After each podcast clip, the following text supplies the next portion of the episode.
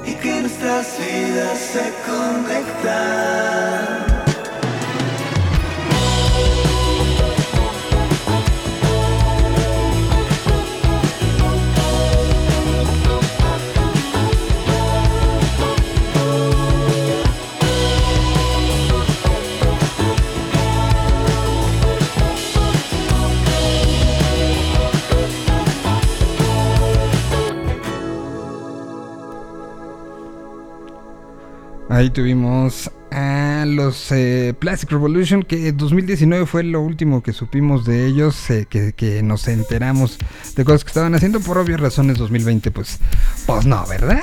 Pero bueno, pues em, para arrancar esta semana quiero, eh, pues, invité a alguien, literal fue mensaje, hace mucho no hablamos. Tenemos mucho tiempo de conocernos, muchos amigos en común y una pasión eh, eh, que, es parte de, la necedad. Es otro de los pinches necios en este negocio desde hace mucho tiempo. Ha dirigido, imagínense, dirigió una estación de onda corta que se convirtió en una estación por internet, de, las primeras estaciones por internet oficiales y con respaldo institucional eh, en, el, en lo que fue el eh, dos, 200 eh, años de la independencia de México y 100 años de la revolución, se, generó el cambio digital de esa estación, si mal no recuerdo. Ha sido director de investigación, ha sido gerente, ha sido un hombre de radio de mucho y desde hace ya un rato también pues se asoció con otro loquito de, estas cosas de, del audio y puso un un hub de generación de podcast. Y doy la bienvenida al señor Alejandro Joseph a este, este programa para hablar un poco de eh. radio, hablar de, de, locuras, hablar de necedades. Y pues primero, este, ¿cómo estás? Qué gusto saludarte y verte. Igualmente, mi querido Miguel, es un gustazo. Ya creo que lo resumías muy bien. Hace muchos años que no nos vemos, pero el cariño ahí está y la necedad también ahí está y entre necios nos entendemos.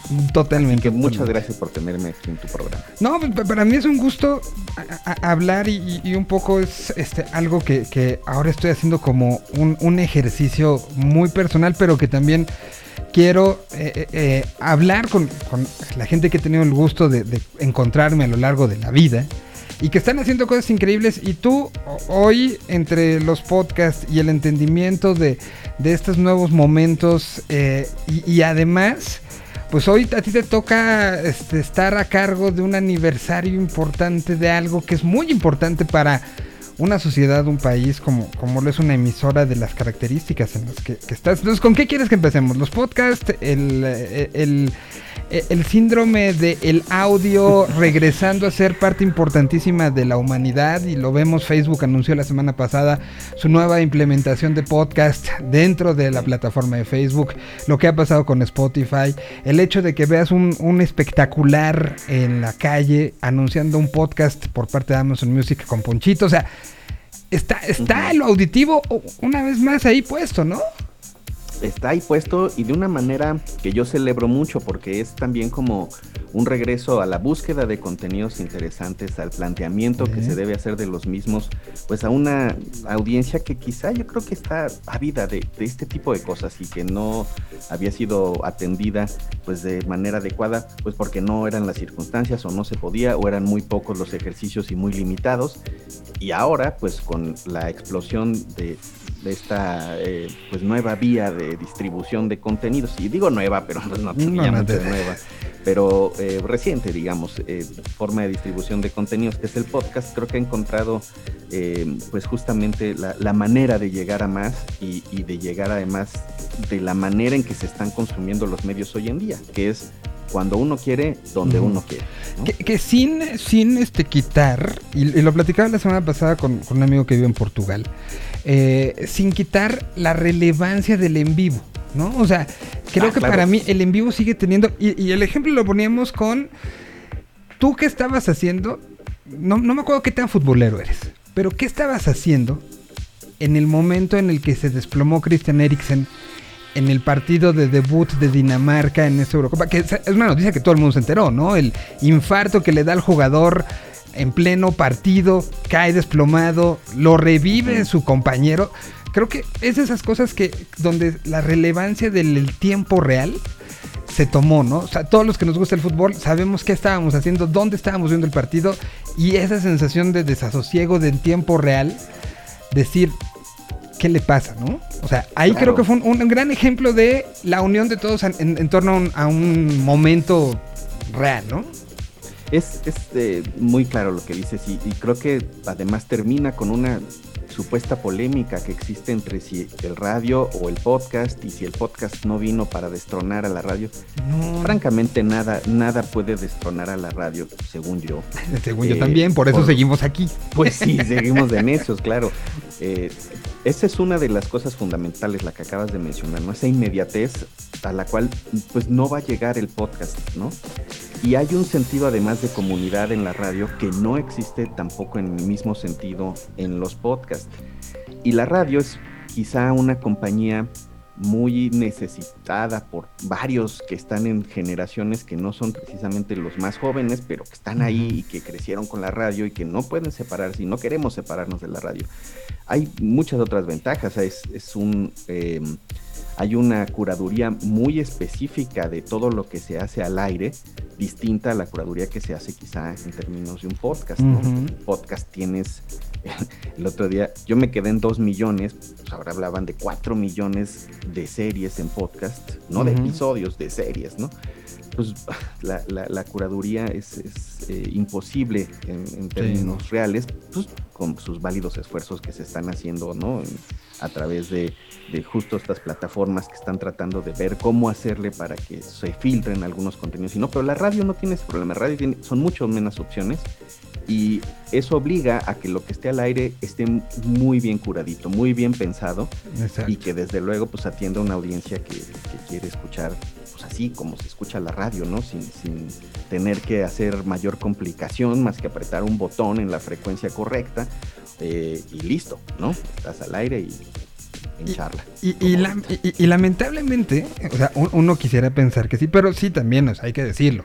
También hay estaciones que llenan de paja, ¿no? Y que también hay estaciones que no, no, no toman esta, este romanticismo del que estamos hablando, porque al final es un romanticismo, ¿no? O sea, el, e, e, el, hecho, el, programador de, una estación de radio que, eh, que eh, tiene esta virtud de, poder enlazar qué va a sonar, qué canción, en qué momento va el corte, cómo, entender los cortes. Ahora, eh, en, estos tiempos donde la necesidad de tiempos oficiales se ha dado con los partidos políticos, tiempos electorales, vamos saliendo de un momento dificilísimo donde había que cumplir con cierto número de spots cada y que tienen que caer entre el 001 y el 0059 de la hora, porque si no hay alguien que se enoja y manda un este, escrito muy enojado. y, y, hay gente detrás de los medios de comunicación que se encargan de revisar que todo mundo lo haga bien. Y si por algo la máquina se brincó el minuto, se brincó el spot, es un broncón. O sea, toda esa, esa parte de de, ir haciendo que lo que suene, suene en su momento. Ojalá lo hicieran todas las estaciones. Lamentablemente también hemos visto un momento, y no me dejarás mentir, donde se descuidó justo esto. Se descuidó el hacer las cosas con tanto cuidado. Y se le delegó mucho. Aún nos quejamos del algoritmo, ¿no? O sea, al algoritmo le echamos la culpa de muchas cosas en la industria musical. Pero también eh, buscamos nosotros generar algoritmos y la radio se de repente dependió de algoritmos. ¿no? Eh, entonces, este, o sea, tengo, estoy contigo en eso, pero también hay que, hay que ser sinceros. Hay gente que descuidó mucho la radio. Sí, sabes que yo lo relaciono mucho con eh, una parte de lo económico, ¿no? La, radio y los medios en general no pueden estar disociados pues de un sustento para todos los que trabajan ahí, ¿no? Totalmente. Em, claro, hay esfuerzos pues, de locos, ¿no? Como tú comprenderás, ¿no? que ahí te vas como el borras y pues ah, no me pagues, bueno, pues, ¿no? Pero, eso puede durar un rato y, ¿no? Pero la verdad es que pues como todo medio de comunicación, la radio necesita financiamiento. Y el financiamiento se empezó a alejar un poco de los medios tradicionales y pues un poco estacionarse en los medios digitales. Y eso hizo que además pues la, pues el impulso que podría existir para tener nuevos contenidos, para cuidar más la forma, los fondos, pues se empezó a perder y se empezó a depender más justamente de lo automatizado, ¿no? y, ahora pues, es muy común encontrar estaciones de radio con, con turnos de ocho horas automatizados, ¿no? Eh, donde básicamente pues, le ponen play y, y, se va ocho horas con lo que haya programado el algoritmo o lo que tengas tú pensado. Yo espero que en algún momento esto eh, encuentre un camino de regreso y, la gente sepa, los que están en los medios publicitarios, sepa que finalmente la radio sigue siendo muy escuchada, ¿no? Mucho más escuchada de lo que uno piensa, eh, a pesar del glamour de los medios digitales, ¿no? Pero bueno. Glamour, que, de una u otra manera también, este, eh, seamos sinceros, o sea, hay ahorita gente que está como muy metida en cosas de, del momento, ¿no? Eh, gente que ha estado eh, trabajando o que, o que en la pandemia dijo voy a tener un podcast y entonces subió, como bien dices, de 2 millones a 4 millones las series, pero que habrá que ver el proceso de decantación natural de gente que lo siga haciendo, que siga con, con esto que al final es un, es un ejercicio ciertamente de, de mucho autoconvencimiento primero personal y después de disciplina, ¿no? El tengo que hacerlo, subirlo, ay, esta semana no pude, bueno, no importa, o sea, quitarte e, e, esa parte habrá que ver a lo largo de un año más cuántos quedan. Pero lo que es un hecho es que ha habido gente que se ha, abocado a hacer y, transmitir conocimiento y transmitir anécdotas y transmitir eh, vivencias humanas a, lo largo de los, de los oídos y, por eso pues hoy vemos Spotify lleno, Apple Music lleno, este, eh, Amazon Music lleno de posibilidades y, del otro lado, que ahí creo que tú con Eric son dos creadores de, bueno, vamos a darle eh, a estos temas una salida que tenga ese acercamiento, ¿no? Y creo que en eso nos seguimos pareciendo, ¿no? Seguimos generando este, eh, e, e, esas mismas posibilidades y nos acercamos a ver qué es lo que, cómo podemos contribuir. ¿Cuántos podcasts ahorita están generando ustedes desde ese lado? Desde ese, lado de la observación y decir esto puede tener un público y, es un tema que, le puede llegar a, muchos y que estaría bueno trabajarlo de una manera muy profesional, ¿no? Claro. Pues en Audiora estamos ahorita produciendo básicamente seis series, que frente a los cuatro millones pues es nada, ¿no?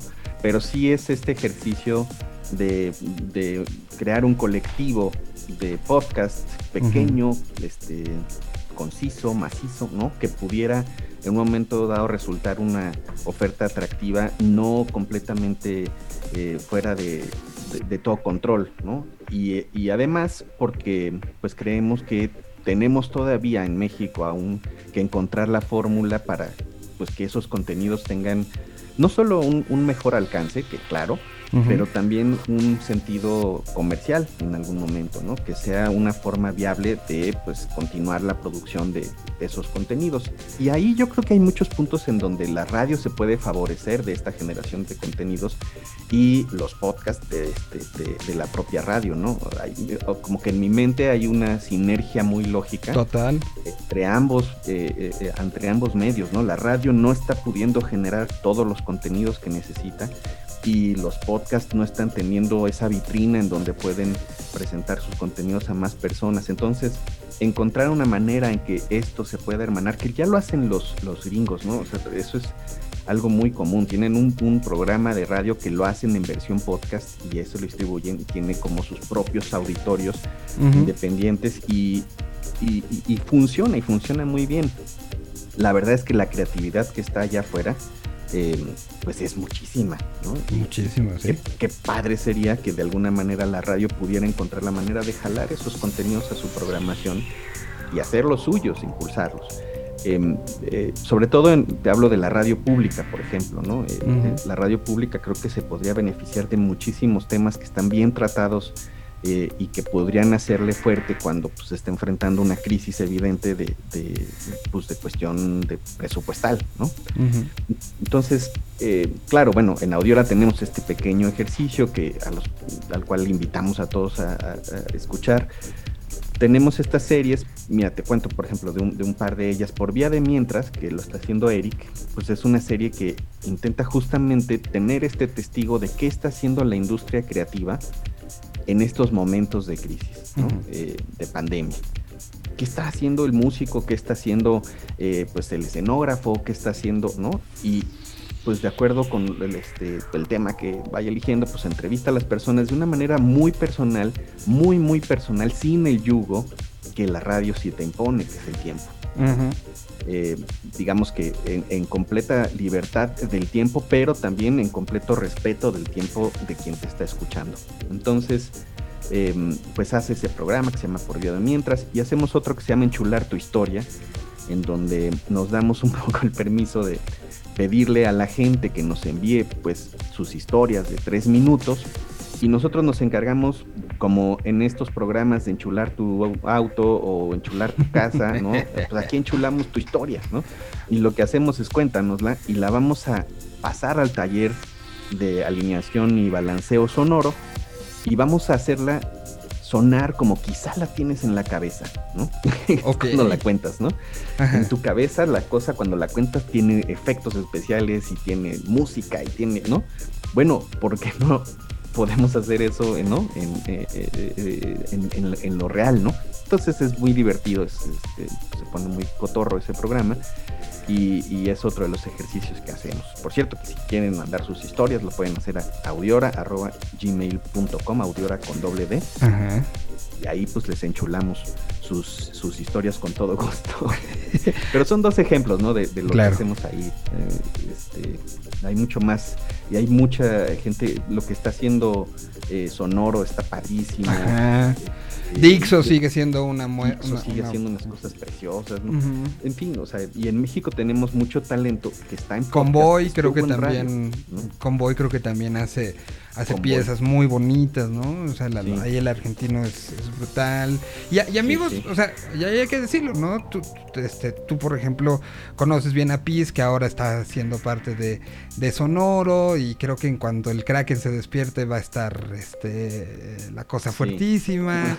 este, eh, eh, y, pues tal cual, ¿no? O sea, la idea es que haya cosas allá, afuera, ¿no? O sea, eh, ese es como, como el objetivo, que haya, bueno, Trino y Gis están haciendo también, o sea, el mundo del podcast lo están haciendo increíble. Salió el de Ponchito este el fin de semana este pasado y que pues ya es también llevar a ese tipo de, personajes gigantes a, algo así. Entonces, pues, pues seguimos y, quería yo abrir porque, porque no me voy a quedar nada más con esto. ¿eh? Ahorita tengo ya en unos minutitos o una entrevista más, pero quería yo abrir esta posibilidad porque voy a empezar a hablar justamente con creadores y creo que contigo hay mucho todavía que hablar y hay muchas reflexiones que hacer con respecto porque tú estás en las dos, tú estás también jugando ahorita en los dos mundos, el mundo de la radio en vivo y de las implicaciones que esta tiene con el mundo del podcast. Entonces, me gustaría que, pudiéramos tener tiempo, a lo mejor la semana que entra, para seguir con esta con, esto y hablar un poco desde la perspectiva hoy creo que fue como muy general hablar un poco de la perspectiva de el creador de la radio en vivo y hoy a quién le está hablando la radio en vivo. Y una radio como la que, la que tú, este, en la que estás eh, entregando ahorita tus horas, que es una muy particular, ¿no? Claro, pues Opus es, digamos, un, referente, por lo menos, mundial. Aquí en la Ciudad de México. No, no, sea, no sea usted este, humilde. Es un referente mundial, es de las estaciones que han seguido sobreviviendo a muchas cosas. Sí, y, cuando comparas lo que hace Opus con lo que hace la BBC 3 y lo que están haciendo en Italia y lo que están haciendo en, Francia, en Internet, o sea, de veras no estamos, no estamos nada lejos de, cómo se está haciendo esa radio en el mundo y me da mucho orgullo, pues es... Eh, ahora, lo que sí es que es un, es un referente eh, que ha pues un poco transitado por eh, varias generaciones y que ahora pues enfrenta también el reto de encontrar nuevas generaciones que sigan escuchando esa radio, ¿no? Y, en eso estamos y es, también, un, como dices, un reto como cómo hablarle a esa audiencia y decirle, aquí estamos, tú quizá tienes 25 años, pero no por eso no puedes escuchar música de concierto. Y hay unos musicazos de concierto que están este, haciendo o produciendo música que te puede interesar y que desde luego te puede poner en un estado eh, emocional muy fino y, como, como, pienso yo, ¿no? lo que hace Opus no es, no es hablar de, la alegría, sino hablar de todos los matices de la alegría, ¿no? Y no te habla de la melancolía, sino de todos los matices de la melancolía. Y en ese sentido son experiencias únicas, ¿no? Eso es lo que garantiza ahorita, y creo que siempre lo ha hecho eh, Opus, ¿no? El que cuando prendas ese botón algo te va a mover, ¿no? Algo te va a hacer decir, wow. No, y que la tienes, la, tienes complicada porque la audiencia nativa de Opus es muy, mm, digamos, muy difícil de convencer de ciertos cambios. O sea, buscan Opus mucha gente como pensando en esto es algo donde me siento seguro porque no ha cambiado, ¿no? Y que les pones algún cambio y es más reticente y son más punks que los punks, ¿no? O sea, sí, sí, sí. mira, es, también parte de, como de, un estereotipo y y que tienen, como todos los estereotipos, algo de verdad. Eh, el, guardián de la tradición, del, ortodoxo en Opus, existe y es eh, una persona que yo, o son personas que yo admiro mucho porque saben de música, eh, han escuchado música muchos años de su vida, muchos tienen formación musical, entonces cuando se presenta algo que está jugando en las fronteras, les parece que eh, pues es eh, algo quizá que no se deba hacer, ¿no? O, con lo que hay que tener mucho cuidado. Y tienen razón, hay que tener mucho cuidado. Pero lo cierto es que también se necesitan ventanas para que más gente se acerque a escuchar la música de concierto o la clásica o con dotaciones clásicas, ¿no? Eh, y para hacerlo, pues necesitas abrirlas y necesitas presentar esas ventanas en donde, por ejemplo, tenemos ahora de estreno una serie que se, se llama Nada Clásicas, que lo hace un colectivo de compositoras jóvenes mexicanas, ¿no? Eh, y son compositoras jóvenes mexicanas hablando con compositoras jóvenes eh, mexicanas acerca de lo que están creando. Y son eh, mujeres de 25 o 30 años, algunas siguen estudiando ahorita y ya están creando música no solo para conciertos, sino para videojuegos, música para películas, música para... ¿no? Entonces, vaya, yo creo que todos estamos consciente o inconscientemente en contacto con la música eh, eh, clásica, ¿no? Eh, solo que cuando la traemos al consciente es cuando se vuelve interesante, ¿no? Así de, ah, claro, yo estaba escuchando o viendo esta serie en Netflix y claro, esta es la pieza que ponen en la entrada, sí, sí, nada más que esa es de Camille Saint-Saëns que, ¿no? Este, lleva este, años y años por ahí afuera rondando y no la habías escuchado con esa atención, bueno, esa música la tenemos en Opus. Además de pues, eh, otra oferta eh, cultural interesante. Que a ver, luego... están de aniversario, ¿no? Sí, 35 años. ¿Cuánto tiempo más va a durar el aniversario? Pues ya se acaba en junio. Ah. Empezamos el, aniversario oficial el día 5 de junio. la verdad es que nos aventamos todo el mes de aniversario porque creemos que lo merecía. O sea, se acaba esta semana. ¿Te parece si retomamos esta charla el próximo lunes y, y, hacemos un repaso de cómo fue celebrar 35 años de una estación de estas características, qué hicieron, qué funcionó y, le dedicamos específicamente el tiempo a, hablar justo de esto, ¿no? Esta, esta nueva relación, ¿te parece? Me encanta la idea, te lo agradezco mucho. No, no, no, para mí es un gusto platicar y, eh, y, durante muchos, muchos años estuve yo sentado literal en, en este, en la silla de junto y veía yo entrar y salir y, veía todo lo que sucedía con Opus, ¿no? Y este, y, de una u otra manera para mí es importante que se sepa lo que pasa en esa cabina por las nuevas generaciones y por eso tratar de traerlo a este programa que después se convierte en un podcast también para justo hablar de esos temas. Y, Alejandro, yo te agradezco mucho esto que será la primera de varias, espero. Padrísimo. Yo espero también lo mismo y te agradezco mucho el espacio, mi querido Miguel. Ya sabes que se te quiere, se te estima. Igual, igual. Eh, y como dices, pues sigamos en las necedades. ¿no? En las necedades que somos bastante necios para eso. Ya tengo a, nuestro invitado listo para, para, vamos a aplicar un libro, entonces voy con canción rápido. Alex, yo te agradezco mucho. ¿Dónde te puede encontrar la gente en redes sociales? Pues en Twitter como Alejandro Joseph, con PH al final. ¿Y dónde te pueden encontrar radiofónicamente? Radiofónicamente, pues eh, más bien en términos de podcast, pues en audiora.com Audiora con doble D, insisto, punto com, pues ahí estamos, ahí te presenta parte de la oferta. Radiofónicamente no estoy al aire ahorita. No. dejar eso para los expertos. Ay. Llevas, más años que yo al aire, No, no digas que. Pero el chiste son los buenos años, no nada más los años. Está bien, entonces ahorita solamente podcast y, en, en este. Bueno, pues ahorita por lo pronto la semana que entra, también aquí. Perfecto, te agradezco mucho, Miguel. Te mando un, abrazote. Voy con música, aquí está Rufus T. Firefly desde España. Esta se llama Cisne Negro. Regresamos. Todavía tenemos muchas, muchas cosas el día de hoy. Hoy se nos juntó mucho, pero muchas cosas bien padres. Regresamos ahora.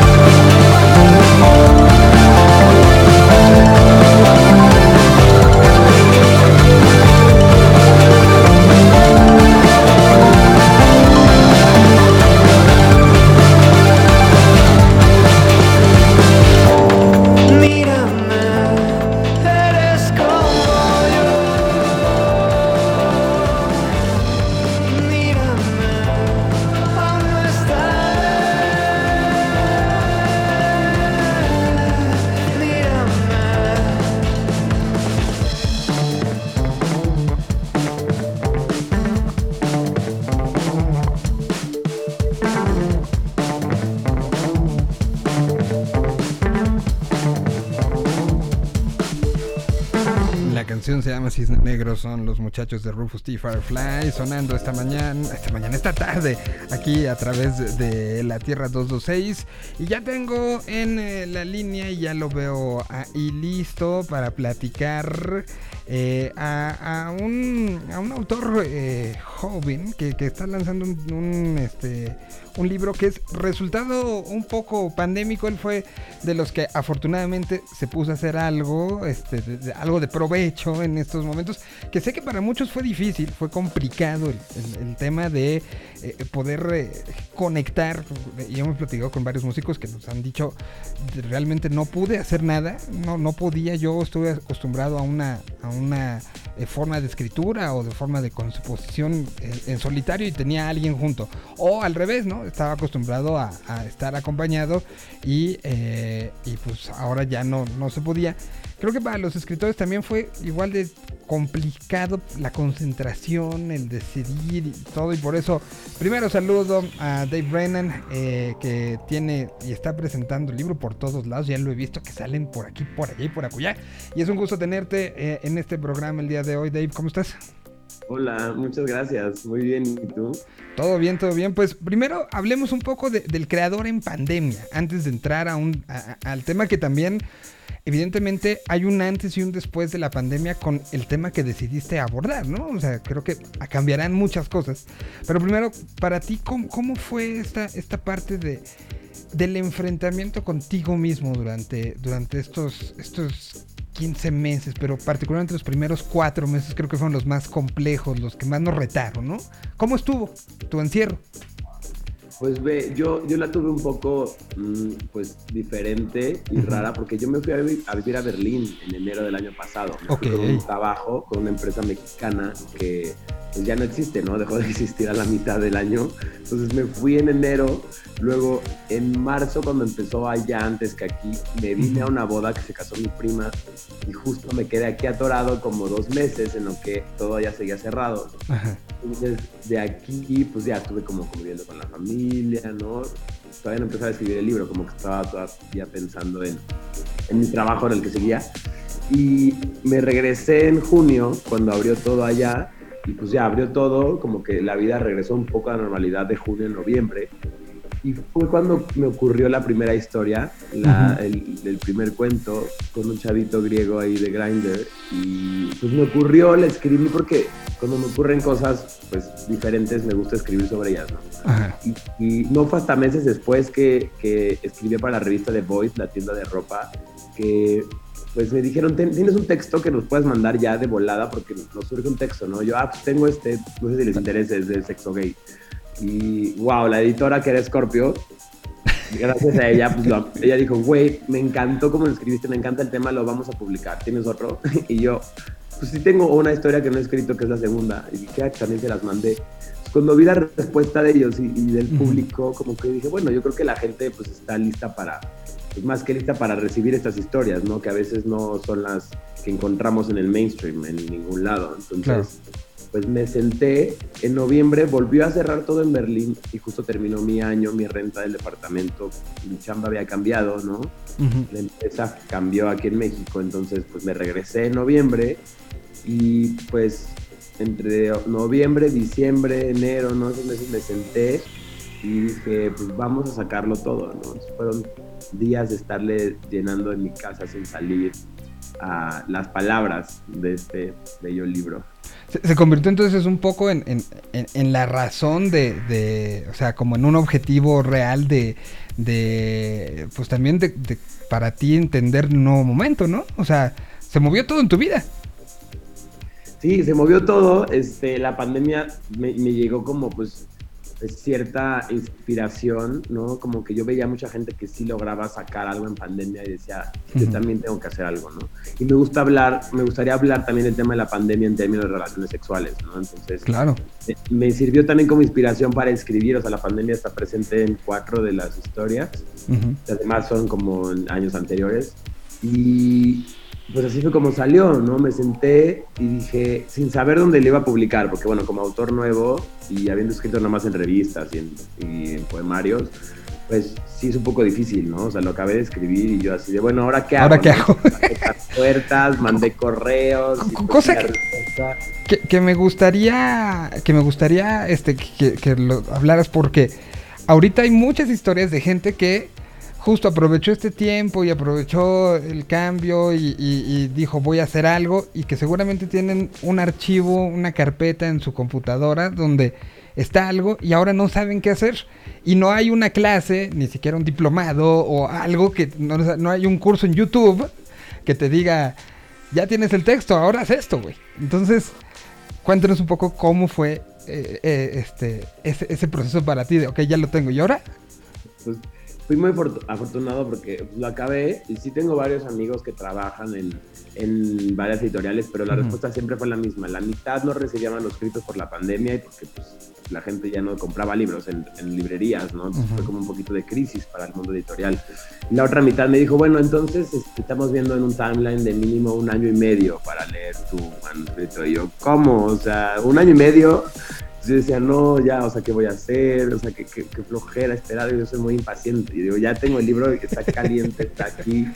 Y pues sí, primero dije, híjole, seguía tocando puertas hasta que se me ocurrió ponerlo en un grupo en Facebook.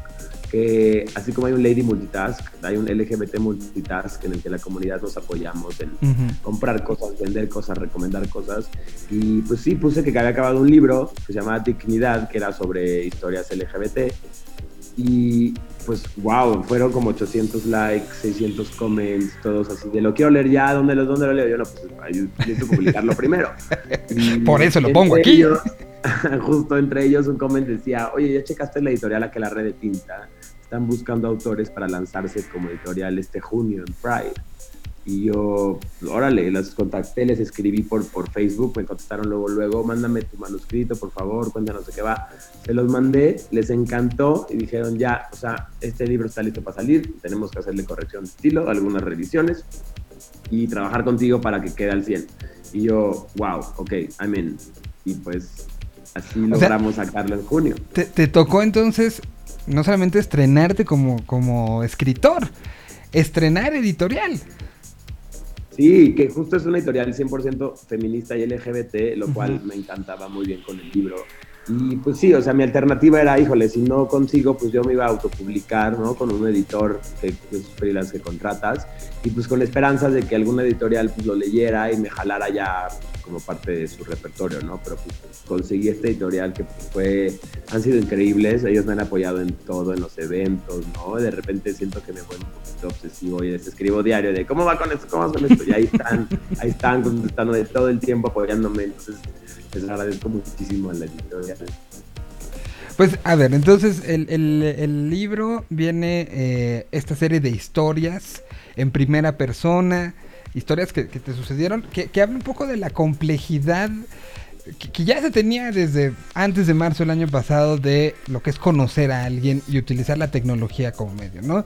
Y que ahora con la pandemia, pues, si, si, si antes había dudas de, de la persona con la que te estabas contactando, de que primero si era real, si no, si qué, ahora eh, pues son, eh, es un asunto de, de hasta de fe, ¿no? O sea, sí, sí cambiará el tema de, de- de la, la interacción humana muchísimo con esto. ¿Tú, tú, tú cómo bajas y cuáles son tus, tus, tus visiones sobre esto, sobre el, el querer conectar mientras todo el mundo nos decía, no te acerques a nadie? Está cabrón.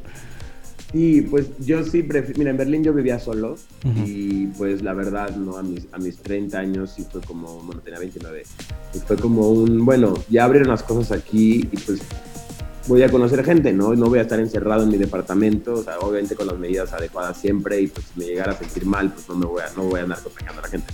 Afortunadamente nunca, nunca me dio, y, y, pues sí, dije, vamos a, pues, me gusta conocer gente, me gusta experimentar.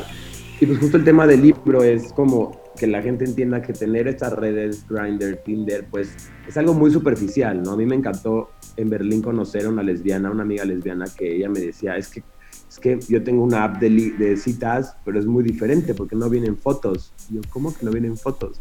Dice, no, no, no, o sea, ahí son puros, es como un Twitter sin imágenes, entonces puedes ver lo que la gente, otras lesbianas escriben y la que te guste cómo escribe, la contactas buscas. y ya después pues, te deciden si verse o no. Y dije, wow, wow, las lesbianas poniendo un paso adelante a esta modernidad, porque pues el mundo gay es de que a ver quién tiene el mejor pecho y el mejor abdomen, ¿no? A ver quién está más bueno. Entonces todo se basa en la superficialidad y por eso en el libro no describo a ninguno de los ligues, ¿sabes? Los describo de otra forma, ¿no? Describo humorísticamente sus penes, también describo, pues, la situación, ¿no? La situación y las emociones, más que describir el físico de la persona, porque quería hacer como este statement de tenemos que alejarnos un poquito de esa superficialidad, porque muchas veces no lleva a una relación fructífera, nada más lleva a que te ligues a alguien guapísimo, que sí está buenísimo, pero pues igual por dentro tiene un cacahuate, entonces no vas a conectar con él, ¿sabes?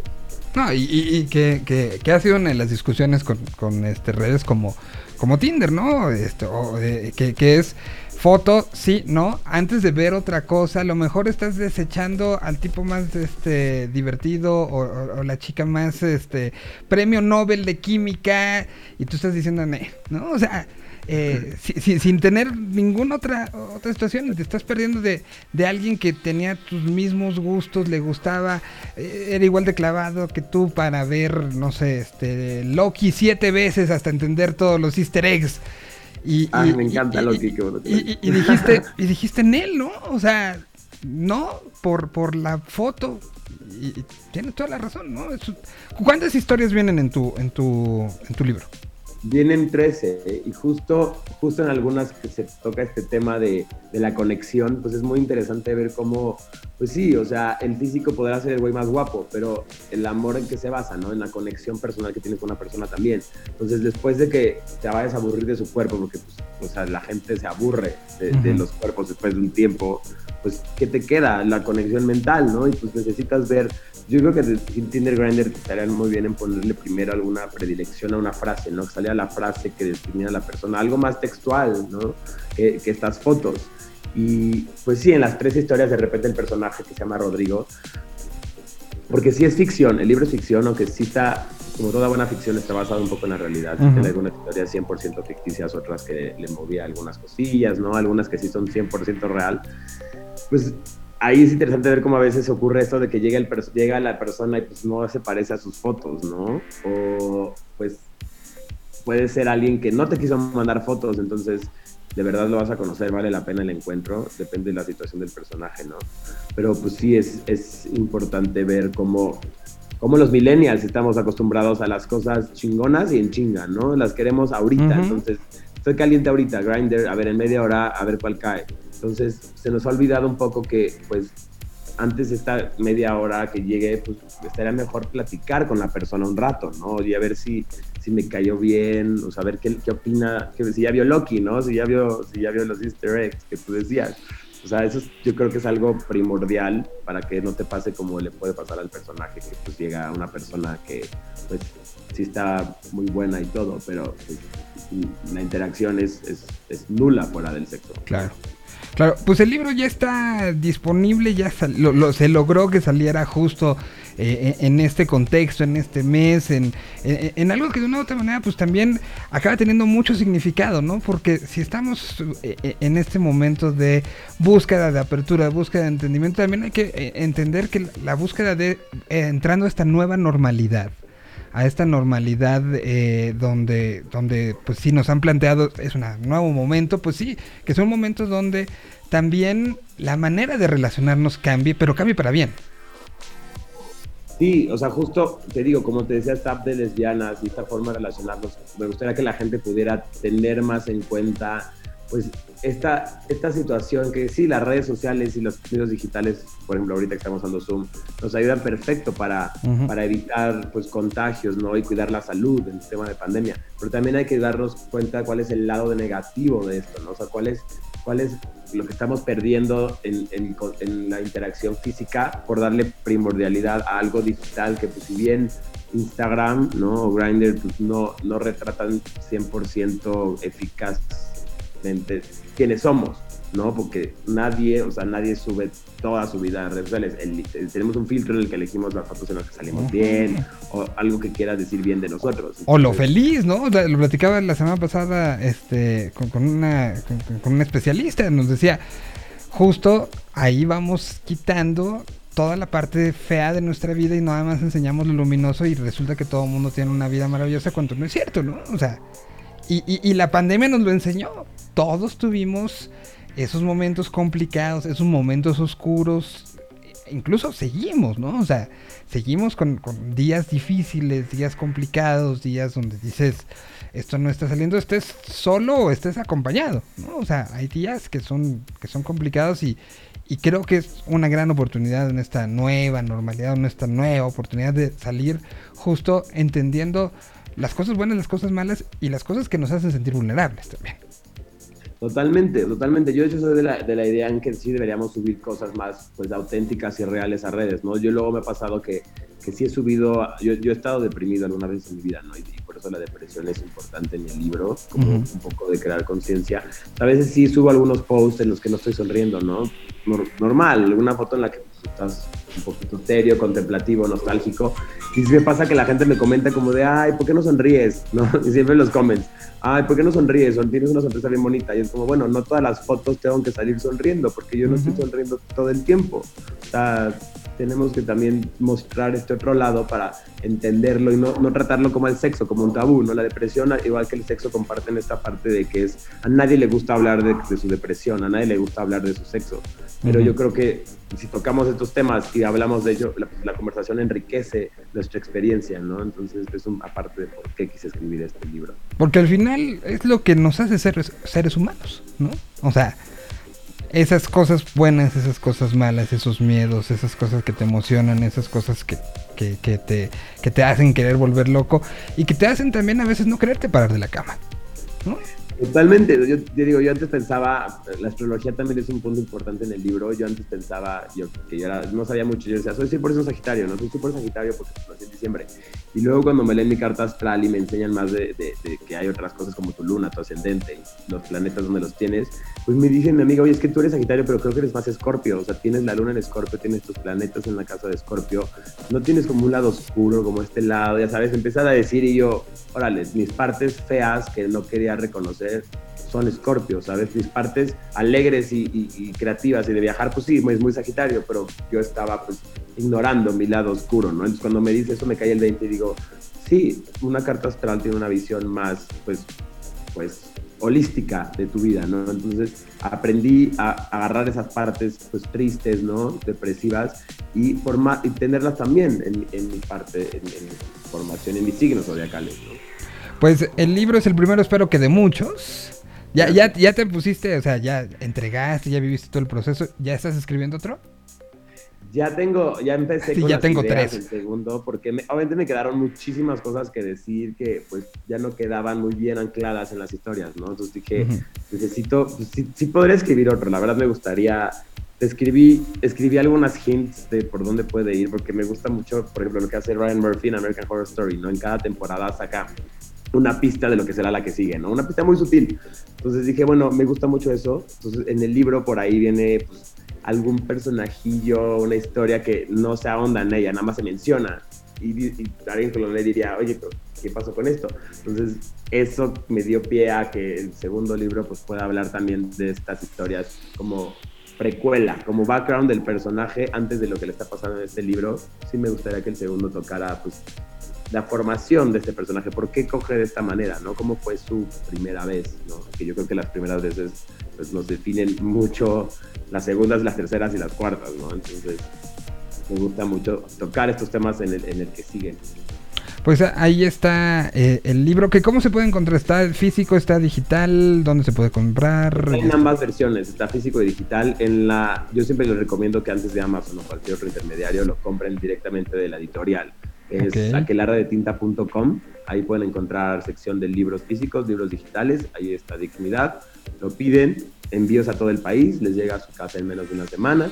Y pues nada, que me escriban qué les, qué les pareció, si les gustó, ¿no? También tiene Instagram la editorial, aquelarre-de-tinta. Y el libro también tiene Instagram, ¿no? Arroba dignidad, con ahí unas fotos como eróticas, muy bonitas. Pues muchas felicidades por esta, pues esta nueva faceta, ¿no? Al final, eh, tú hasta marzo del año pasado tenías otra vida Y hoy una de las cosas que te hace la pandemia es que estés sentado contestando este, preguntas de la prensa, hablando de, de un libro tan personal, ¿no? O sea, de que salió en algo tan, tan tuyo. Y pues son, son las sorpresas que da la vida de repente, ¿no? Sí, la verdad no me puedo quejar, estoy muy contento con esto, muy con- me encanta hablar de, del libro, me encanta que la gente le interese, ¿no? Me encanta ver gente pues heterosexual que de, de repente me entrevistan, me preguntan y me es como de, oye, tienen genuinamente este interés, ¿no? Entonces me gusta muchísimo que pueda llegar ese libro no solo a la comunidad, sino también fuera de la comunidad. Perfecto, pues yo te agradezco muchísimo haber estado esta, esta tarde en este programa. Muchas gracias por la invitación. A ti. Y vamos con música. Aquí está Christian Jean junto con Daniela Spala. Salió el viernes. Regresamos con más. Hoy ya tenemos sección de libros con el señor de lentes. Y tendremos nuestra parte metal el día de hoy con Headbanging. Así que no le cambien. No, no intentes disculparte, no juegues a insistir.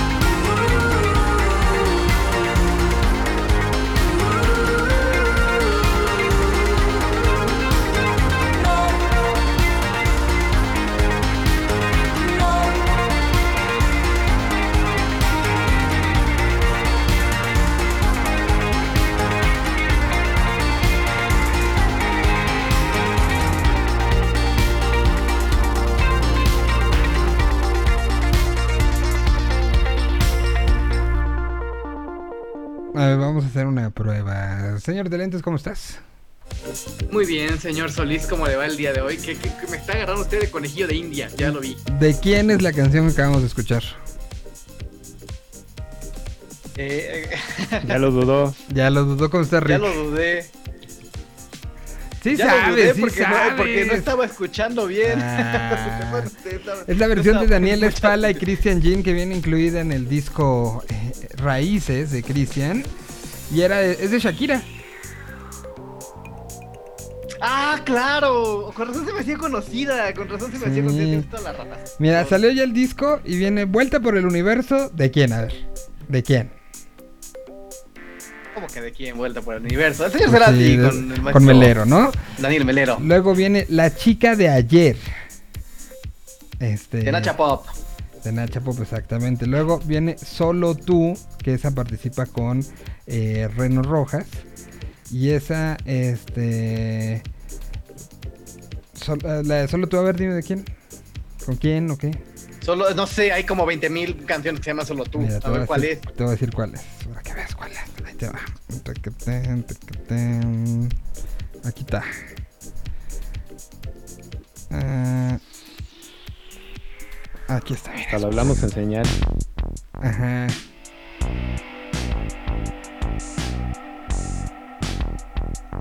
Cover italiano. Ajá. Solo tú, bajo el cielo, me recuerdas que la vida es solo un vuelo. ¿Qué más da el mundo entero? No, Fabián. No, ¿de quién es esa- esa- esa- eres la única ¿De quién es?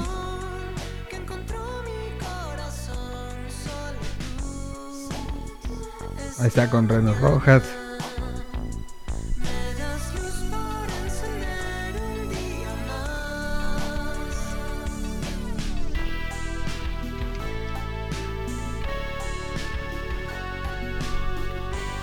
¿No? Ver, No, vamos a- señor Ricardo Castañeda. Ay, creo que el señor Ricardo ya se nos fue. No, aquí ando, aquí ando. Es de mm, Alessia Limonta, la original, ¿no? Ajá. Sí, es como muy italiana. Igual luego viene la de Gianluca Grignani, la de Mi historia entre tus dedos. La historia entreladita. Exacto. Seguir viendo tu amor de Luis Alberto Spinetta. Lobo Hombre en París de La Unión. Barco a Venus. eh, que es. Mecano. De Mecano, La, la mejor rola de Mecano. Se te hace la mejor rola de Mecano. Eh, luego tiene Y aquí Sí, está en mi estoy. top 3. Luego, aquí estoy de Ana Gabriel. Y, eh, Válgame el cielo. Qué bueno que no me preguntaste eso, jamás lo hubiera sabido. y hablando a tu corazón de Charlie. Ahí está el disco Raíces de Cristian. Hay que buscar a Cristian. Vamos a buscarlo para platicar de esto porque creo que. Está bien buena la selección, ¿eh? Sí, Sí. de hecho recuerdo que nos platicó que su favorita era la de justo la de Barco de Venus, o sea que fue la que de, de- de mayor reto y la de en la de no de de Shakira, eh, pues en los coros sale está, está la voz de Cerati. ¿Ah, sí? Sí, pon, ponlo nada más, Miguel. Y A en los ver. coros está Cerati. De hecho, hay otra canción que, partinis- que participa en ese disco y canta Cerati. A ver. Sí, pon, pon el coro, No me mires como antes, no hables. pero la original de Shakira. Ah, la original, ¿eh? La original, Ah. sí, sí. Yo dije, ¿aquí la está? ¿Por qué? No, no, Ah, no. en la original, no, sí, no, sí. no. Pues Gustavo, No, bueno, no Gustavo trabajó con. Ajá. Sí, sí, sí.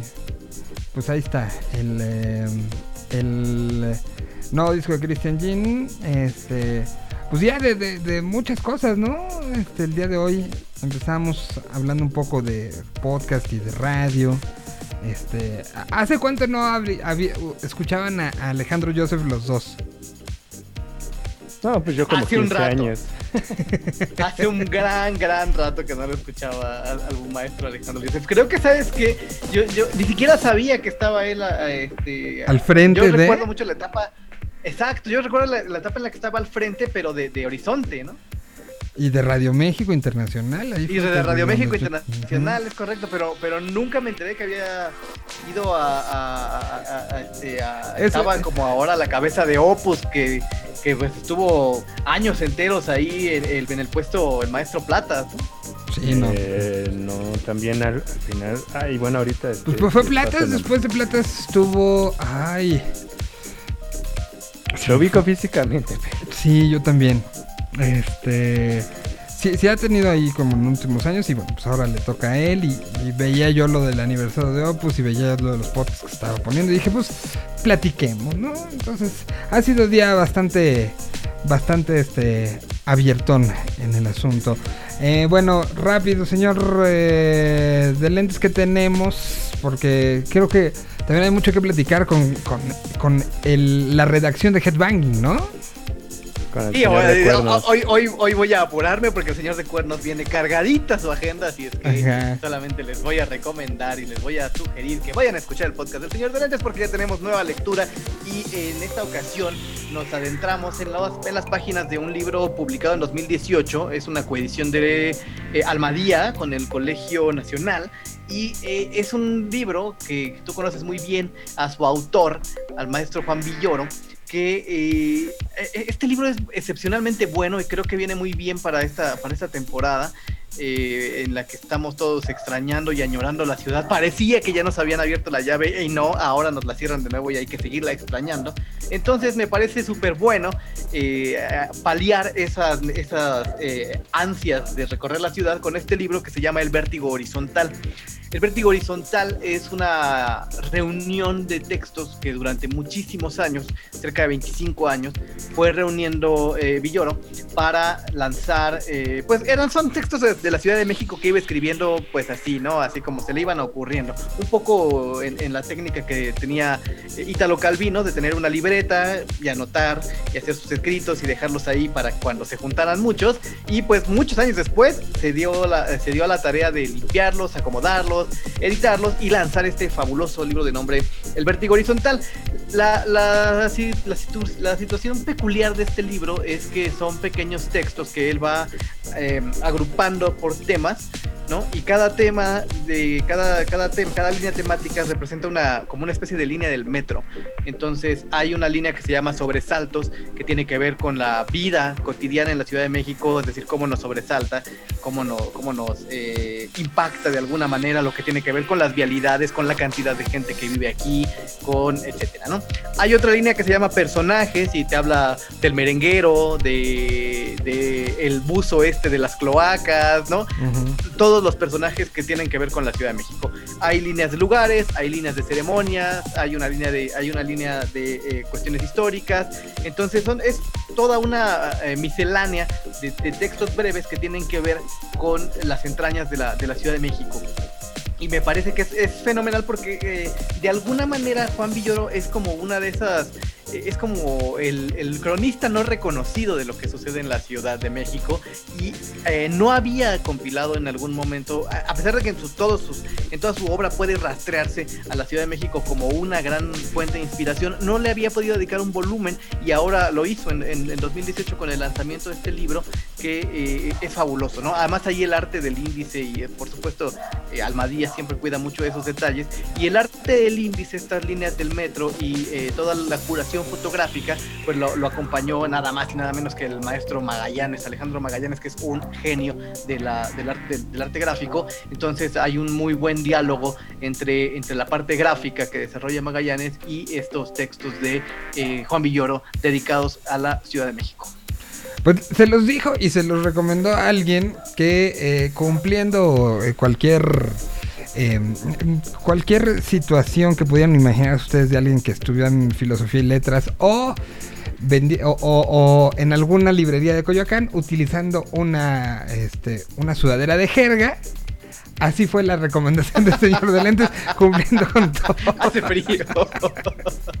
No, pero eres, Tengo, eh, eres, eh, eh, o sea, hoy recomendando este libro, eh, con el léxico que lo usaste, Este, y utilizando ese, ese atuendo, eh, eh, eres un este, estereotipo total, Soy- absoluto. Soy como, soy como un Carlos Monsiváis nacido en Álvaro Obregón. Nacido en las barrancas de Álvaro Obregón. Gracias por, el, por la flor. No sé, no sé si, si aplaudirme o, o- o tirarme de un puente. Eh, eh, eh, diga- digamos, déjalo en que eres todo. Eres un cliché. Así. Claro, hoy sí, hoy me vi, hoy sí me vi súper cliché. Tienes toda la razón. Me preparé mentalmente. eh, No, espero que no. Para este momento. Sí, no, no, no. Una vida entera preparada para este momento. Muy bien. Pues ahí está, ya está, ya está disponible en, en todas las plataformas de streaming donde se encuentra el señor de lentes. Ahí está la lectura de una lectura increíblemente breve pero contundente que tiene que ver justamente con la cantidad de personas que vivimos en esta ciudad y que se llama ¿Cuántos somos? La, la van a disfrutar bastante, ¿no? Eh, por ahí tiene una frase que a mí me encanta, que se aplica muy bien en estos momentos y es que en la Ciudad de México no llueve, cae agua como si algo se hubiera descompuesto en el cielo. Y sí, y sí. Mira, voy a poner una canción, ya no se llama así, esto es una canción de 1998, me parece. Pero queda muy ad hoc con lo que estás. Esto lo hicieron los lagartos. El track número uno de la producción pelota, se llamaba DF. Ya, ya ni la ciudad se llama así, pero, pero no, creo que puede entrar perfecto con tu recomendación del día. Bueno, co- co- co- co- como saludas diciendo buenas tardes, buenas, buenos días aquí, pues este, su memoria está un poco afectada. Usted se acuerda perfecto de, de- Para ti sigue siendo el DF. Yo le sigo diciendo DF, ciertamente, ciertamente. Y díganme quién no, ¿no? O sea, el, el- el cambio a chip de CDMX fue intermediato. A mí, o sea, yo sí hablo con... Oye, ¿qué pasó cuando vienes a DF? Y así seguiré. Así seguiré. El resultado hasta el momento, después de que iban 1-1, eh, llegaron a tiempos extras 3 a 3. Ahora ya entre goles de Álvaro Morata y, eh, y gol en el último, en los últimos eh, segundos de Miquel. Va 5-3 ganando la España a Croacia en lo que dicen que ha sido un juegazo. Ahora sí, desde el DF les mandamos esta.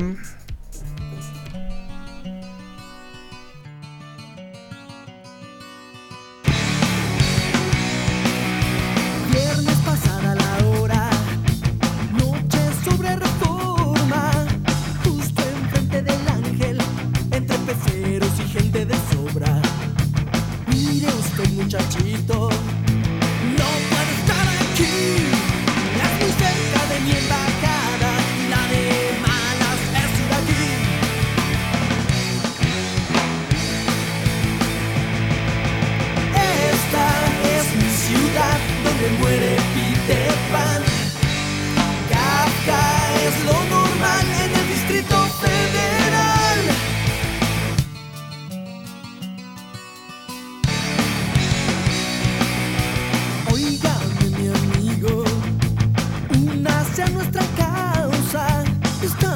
aquí tendidos protestando por las aguas.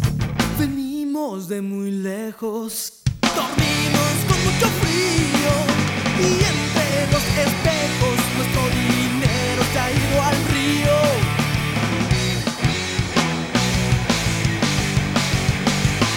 Esta es mi ciudad donde muere Peter Pan. Kafka es lo normal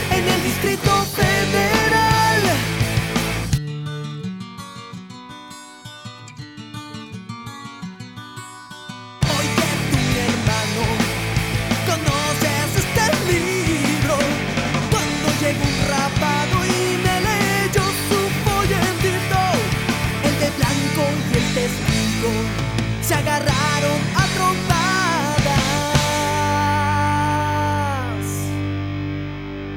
y no llega mi amigo, yo me voy a la... Ahí estuvieron los lagartos que los podíamos poner hoy con esta o con Metro Busco Amor. Por aquello de los cambios, ¿no? Pero, pero ganó esta. Gracias, Fabián. Gracias. A usted, señor Solís, nos escuchamos muy pronto. Y llegando directamente desde la redacción de headbanging.mx, el señor Ricardo Castañeda, ¿cómo estás, Rick?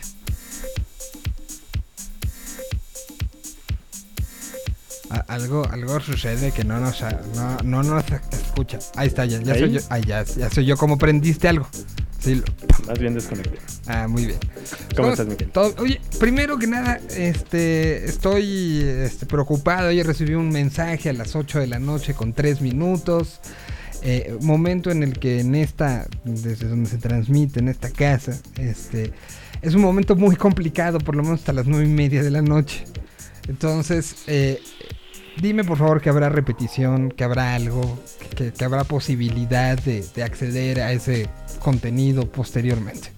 Ah, sí. eh, el día de ayer y todavía Hoy y el mañana, día de ¿no? hoy en la noche se, se llevó a cabo pues la presentación oficial. Ya lo habíamos comentado en, en ocasiones anteriores, Miguel, aquí en este programa, sobre el especial documental de Kiss, Kiss Story, a través de, de A&E. Y como el de mm, como el documental de Ozzy Osbourne, el de Nine Lives, también se repitió. De hecho, ayer al término de, de este primer episodio que duró aproximadamente casi dos horas, repitieron. Ah, lo repitieron. el, el ah. de, el de Ozzy Osbourne. Ah, el de Ozzy. El de Ozzy. ah. El de Ozzy, lo cual que pues yo supongo que pasará algún, algún par de meses o algo para que ya lo pongan a nivel Latinoamérica, ¿no? En este, en este caso. No, no, no hay este, no hay en demanda, hijo, para cuando. o sea, Sí, de, de hecho vi que a través de canales de, de suscripción eh, de- en aplicación, sí, sí lo hay. Yo creo que habrá que esperar a que pase esta semana, que ya lo saque el canal oficial, para que después lo, lo- lo repitan. Hoy es la segunda parte, a las 8 de la noche, hora de, de México. eh, y está padre, pues está padre porque sí está muy bien, muy bien elaborado. Ahora sí que narran, haz de cuenta que como lo- la antología de los Beatles, pero ¿no? Desde que están chiquitos hasta cómo, cómo es el proceso, ¿no? Cómo es el proceso de, de que se unen, conocen, las giras. Quiero. Se quedó hasta... el- ¿hasta hasta dónde se enfocan más en el en, en esta primera parte en, en el alive, ¿no?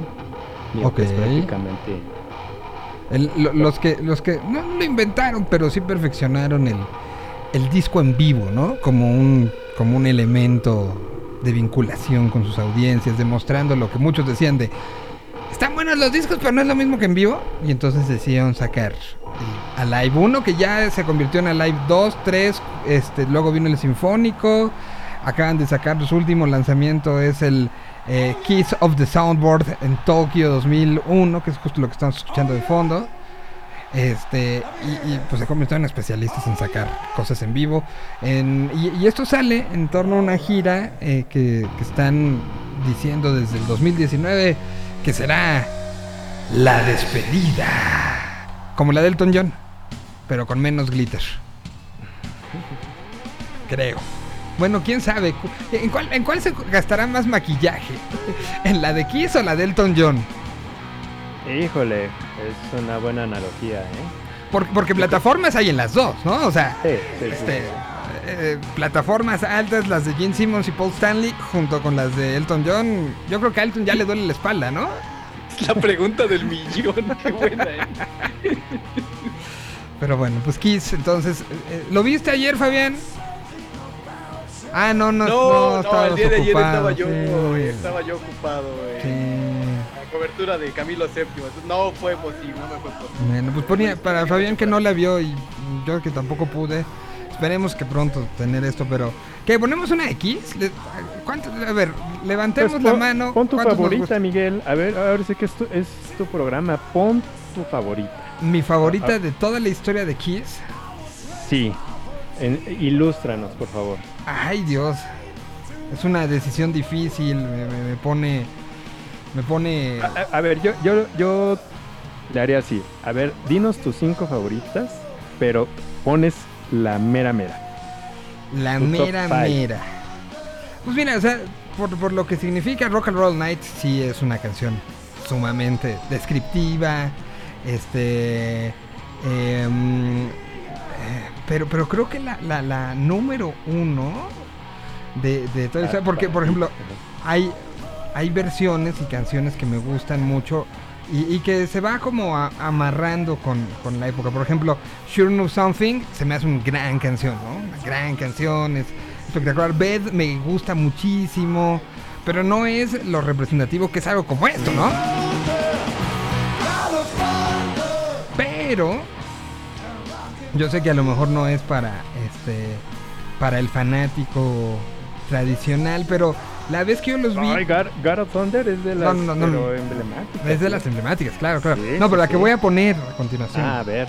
Ah, tú échale. eh, por eso, ilústrame. es e- e- esta canción de una u otra manera, tanto el video como la representación de esta marketing este satánico y, y que ellos fueron los reyes del marketing.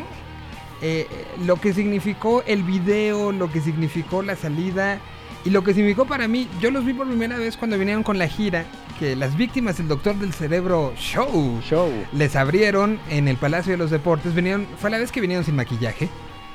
O sea, sí estábamos banda que estábamos mu- muy, muy clavados en lo que Kiss significaba, no, Más allá de el mito, después vino ya la gira maquillados y fue espectacular, pero ver lo que esta canción generó en la gente que estaba en el Palacio de los Deportes esa primera vez, que no es, o sea, sí sencillo, pero no es una de las que no puede, digamos, faltar, ¿no? Se llama I Love It Loud.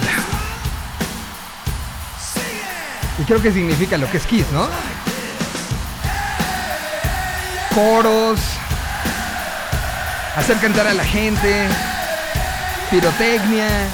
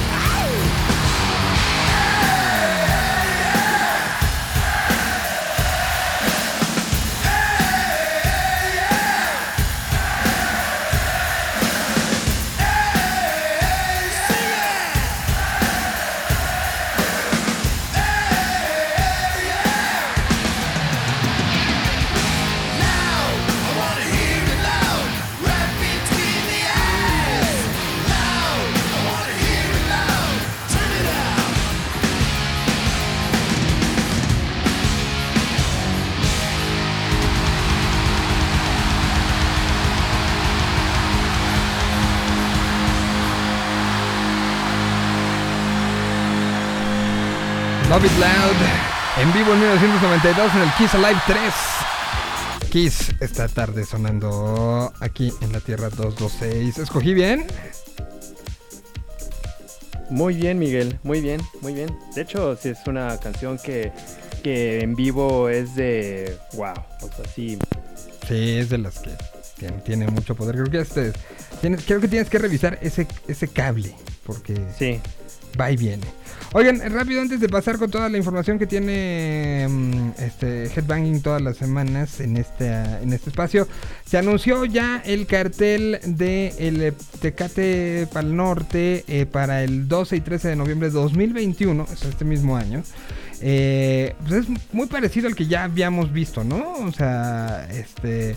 eh, haciendo un, un análisis rápido, está Woz, está este, Todos tus muertos, Thomas Jack, um, Sasha Sloan, Sam Feld, eh, Las víctimas del Doctor Cerebro, Leon Leiden, Lila Downs, Killgate, Kinky, eh, Hello Seahorse, Jeremy X, Enjambre y Guerra, Elliot Mosset, Maverick, Edición Minúscula, Danny Ocean, Caloncho, Voy Pablo, Batalla de Campeones, eh, que es esta parte de, retas de, de la palabra, Arizona, The Whitest Boy Alive, Sublime, With Rome, eh, Mon Laferte, Los Auténticos Decadentes, Los Cooks, Juanes, Galantis, Foster the People, El Tri, Clapton, Chet Faker, Babasónicos, Alejandro Fernández, Tame Impala y los Foo Fighters. Ahora, la pregunta es: si estamos ya para un festival así? Complicada su pregunta, señor Solís. Todo dependerá de la. Es, es- es complicada porque, pues, si bien la ola de festivales a lo largo del ancho del orbe dice que, pues, podría ser que ya estemos preparados, debemos recordar que los avances en, en la cuestión de Ah. vacunación en México, pues, son bastante distintos, ¿no? Entonces. Ju- justo por eso lo pregunto. Pal Norte está, está. ¿Cuál es la fecha que está pactada? ¿Noviembre? Noviembre Noviembre. 12 y 13. Yo creo que para esa fecha puede, podemos hablar ya de una de un tipo de, de- de preparación ya más o menos estable, ¿no? Creo que no es tan descabellada la, la Yo- fecha de noviembre. Yo por lo que lo pregunto es por, a ver, ¿quién? se- Segmento de edad que va principalmente a, a festivales. 20 a 40, ¿no? Ujú, ujú. 20-40, ajá, correcto. ¿Dónde se ha visto elevación de casos? ¿En qué sector? Ahí mismo. ¿En qué, ¿Ese sector estará vacunado para 12 de noviembre? Pues Yo sí. creo van que a es probable. pedir- Es probable, es probable que ya hayamos terminado el plan de vacunación para esa. O sea, se supone que, que, Ojalá. que al ritmo de- la previsión es que al ritmo que vamos en noviembre ya deben estar empezando como la, la fase de vacunación de menores si- en el momento en el que pues digan que las vacunas son seguras para los Ya, menores, ya, ¿no? Cofepris ya lo dijo para 12, de- con Pfizer para de 12 para arriba, ¿eh? Lo dijo la semana pues, si- pasada. si, estamos en ese entendido, pues creo que creo que no me parece no me parece tan descabellada la fecha de noviembre. ¿no? O sea, vamos apartando boleto para, para Monterrey. Yo sé de cierto fotógrafo de cierto medio que ya ya nada más vio y dijo yo ya de aquí soy, ya compró su boleto. Ah, sí, ya lo compró. Sí, ya hasta nos lo presumió ahí en algún grupo. Mira, no sabía. Qué bueno enterarse, ¿verdad? Pero bueno, pues Rick, ¿tú te gustó? ¿No te gustó? ¿Qué opinas? ¿Va a estar? ¿No va a estar?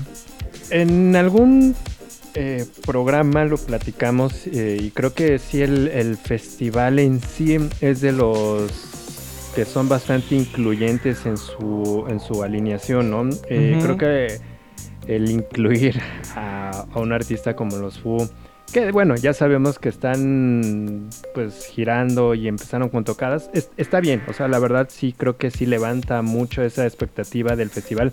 Es un festival bastante agradable, en cuanto, a lo mejor con mucho calor, pero en, en sí en, en el Parque Fundidora es, es bastante cómodo y es bastante bonito el, el festival. Yo creo que va a estar, va a estar padre acudir. Ahora sí que el- en cuanto al cartel, en cuestión musical, sí creo que va, hay, hay de todo.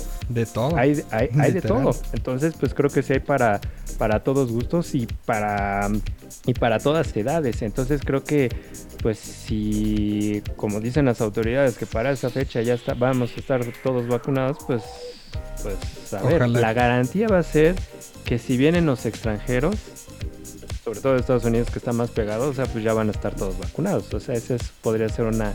Pues, Sí, pero, lo mejor- pero- pero el problema no, no es tanto el backstage.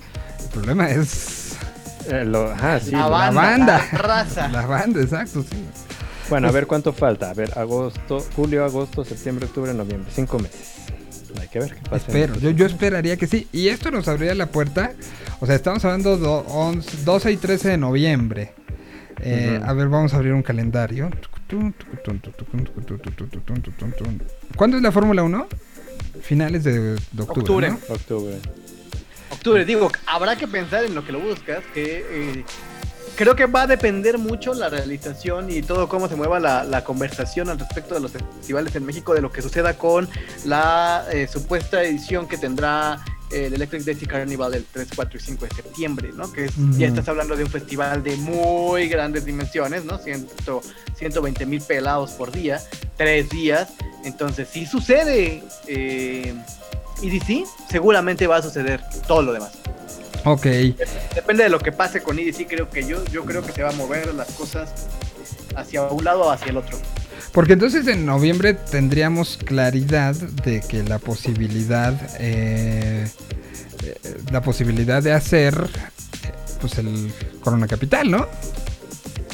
Pues, pues sí, con la apertura de uno, pues ahora Pues sí, sí, que exacto. como O sea, ya o todos coludos, todos rabones, ¿no?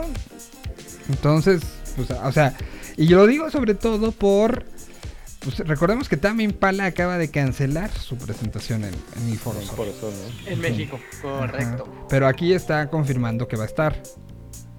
Entonces, Sí, uno nada más, Dicen, uno nada más avienta ideas, ¿no? Dicen por ahí que dicen por ahí que Corona Capital ya se está cocinando y que es probable que suceda primero Guadalajara. Ok. Ok, sí, el otro día veía yo un tweet de alguien que decía cancela también Impala, pero seguro lo veremos de headliner en algún festival. Entonces, pues ahí está. De todos depende. De todos depende. Seguir primero, seguirnos jugando ahorita para esperar a que llegue este proceso y que ya veamos, o sea, yo lo veo esto como un flash dentro de la oscuridad, de que te puede decir, por aquí puede ser el camino, por aquí puede, puede venir el asunto, sorprendámonos, ¿no? Y dejémonos sorprender. Así yo vería esto y como un, o sea, ciertamente, ¿qué va a pasar ahí con los boletos? Habrá que averiguar con la gente de Apodaca, ¿no? Había ya sold out para el Pal Norte este, del 2020. Los boletos valen para esto, que es casi el, casi el mismo. Faltan los Sí, es, la, es, la, es la reposición, eh, básicamente es la reposición de lo que ya estaba Entonces, programado. Entonces, si no se tiene boleto, son, son eh, válidos. Tendrá que ver si abrieron, si, habría que ver si abrieron eh, cupo dependiendo de la cantidad de reembolsos que se solicitaron conforme a la- al anuncio de la, de la posposición. Pues lo que es, habrá que estar ahí como muy pendiente, ¿no? Este, de, de- de qué es lo que está pasando, porque evidentemente ahorita ya que se vayan dando estos procesos, y lo hemos visto, ¿no? Lo hemos visto con las fiestas y lo hemos visto en nuestras propias redes sociales, cómo, cómo todo mundo está ansioso. Entonces ya si se abre un show y un festival y están todas las medidas puestas, todo el mundo va a querer ir. Pero tomemos en cuenta que este ya estaba vendido. Entonces, eh, hab- hab- habrá que ir este, teniendo toda esta información. Para no, no, no, también no generarnos a nosotros mismos como, ay, pero es que yo quería. Sí, pero pues ya había gente que había comprado el boleto, ¿no? Desde antes. Entonces, son, son situaciones. Señor Ricardo Castella, ¿con qué vamos de música? Eh, pues vamos con algo de Argentina. Es una agrupación de, de San Carlos Centro. Es, es un trío que se forma en el 2003 y ellos acaban de presentar una canción que se llama para eh, Álamo. La canción se llama Paranoia. Este trío se llama El Amor. Y pues pa- para, para empezarle a poner color y sabor a esta, a esta sección. Muy bien, pues entonces aquí está. Entonces, desde Argentina, Álamo, la canción se llama Paranoia.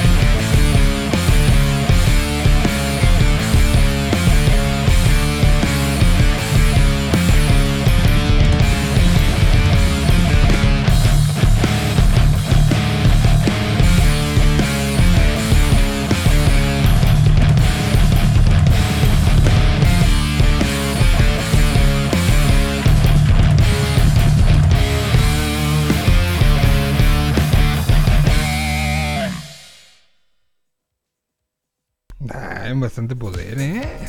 Oye, ¿qué, qué te parecieron esos Está bueno? ¿eh? está bueno, muy bueno. bueno. Entonces de ¡Está Argentina. bien bueno! De Argentina, sí, sí, ar- argentinos. Ahí para que lo chequen, esto es lo más reciente de este, de este trío. Muy bien, pues ¿qué tenemos en información en general? Ya metí yo lo del festival. Entonces, échele. Pues lamentablemente el día de ayer falleció uno de los cantantes emblemáticos del glam, del movimiento ochentero, el cantante de, ex cantante más bien de, de, de Skid Row, eh, que tuvo, tenía problemas ya de salud eh, y ya había pedido ayuda económica para que lo, ahora sí que lo atendieran ahí en este, pues en alguna clínica. La, la verdad se le complicó la, la enfermedad y pues lamentablemente el día de, de ayer pues eh, falleció eh, este cantante. De hecho muchos artistas lo pusieron lo pusieron ahí en sus redes sociales, ¿no? Pues ahora sí que los que estuvieron pues prácticamente en contacto con, con él. Johnny Solinger, que pues lamentablemente ya no está en este, en este mundo. Pues mu- muy lamentable y, y- y es de esos grandes ejemplos donde, donde de una u otra manera la música es la que nos regresará y, y- en su momento pues llegó a tener Skid Row una fuerza brutal, ¿no?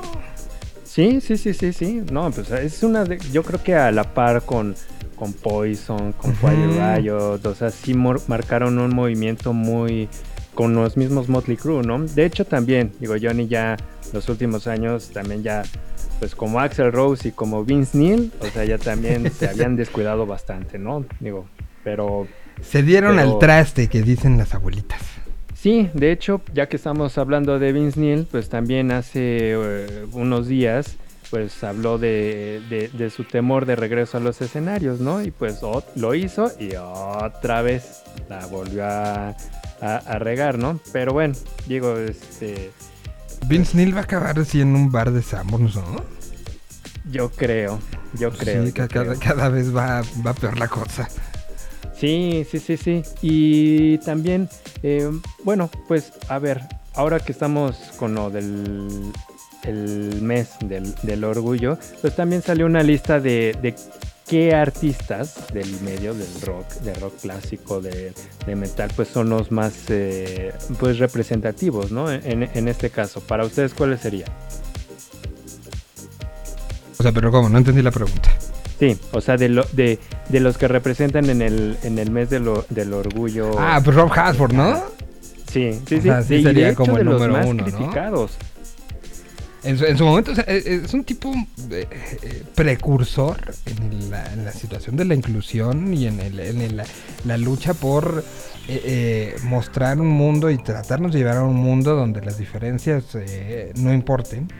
Y, y- y Rob siendo eh, este, este personaje rudo, este personaje eh, frontman, confrontativo, eh, la pasó no muy bien cuando, cuando tomó la decisión de, de salir hacia el mundo, ¿no?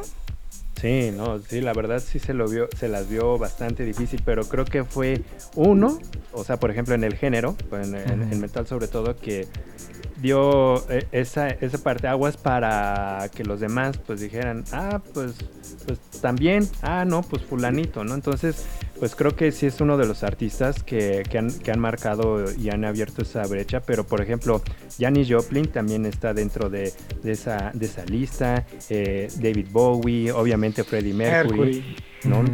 Está Por ahí tam- está Leslie Hale de, de Hellstrom también. de, He- de Helmstorm está Joan Jett, ¿no? Eh, sí, hay- la, la lista es bastante, bastante amplia, pero pues ahora sí que también no podemos dejar pasar, ¿no? Esta, estos artistas que también pues pues entran en, es- ay, en- entran en este en este movimiento. Y ahora ahora sí podemos entrar de lleno a lo, a lo- a lo de Metallica. Por favor. A ver, mira, de hecho hasta me puse mi playerita, eh, mira. Uy, yo me voy a, yo me voy a mutear porque aquí va a salir- van a salir chispas. A ver. De tu ronco pecho ya se le empezó a salir el disco. Salieron dos tracks. Sí, ¿no? Nada más salieron el de Miley Sí. y el de Juanes, ¿no? Sí, sí, El sí. de Juanes de lo hecho en la- en la- escuchamos. En la, versión de Miley, la verdad está muy bien producida. Sí. Y hay que destacar que está que participa Robert Trujillo de, de, de- Metallica, pero también tiene colaboraciones, pues ni más ni menos que de Elton John, ¿no? Y de Chad Smith. Ajá. De Chad Smith. Entonces, pues sí, la verdad sí, creo que he escuchado más comentarios que esta versión está superando un poco a la original. No sé qué piensan ustedes. No sé si superando el original. Creo que nos demuestra que la canción es una gran canción y hay esta, esta teoría eh, de, de- de- de producción, ¿no? Que si una canción te funciona con una guitarra en una fogata o si le pones a la Orquesta Filarmónica de San Francisco encima y te sigue siendo una canción relevante, emocionante, es porque la canción en sí es muy buena.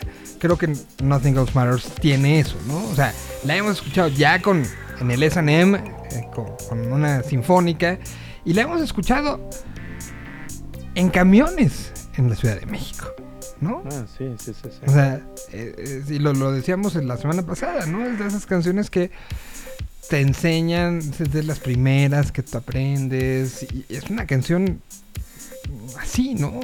Fuerte. No sé si la versión que hizo Miley Cyrus, la interpretación que se hace aquí, sea superior a la original por la misma situación que, que- que la original es la que tenemos en el ADN, ¿no? Sí, sí, más bien generacional. No está mal, no está mal la versión. No, nada mal. La verdad.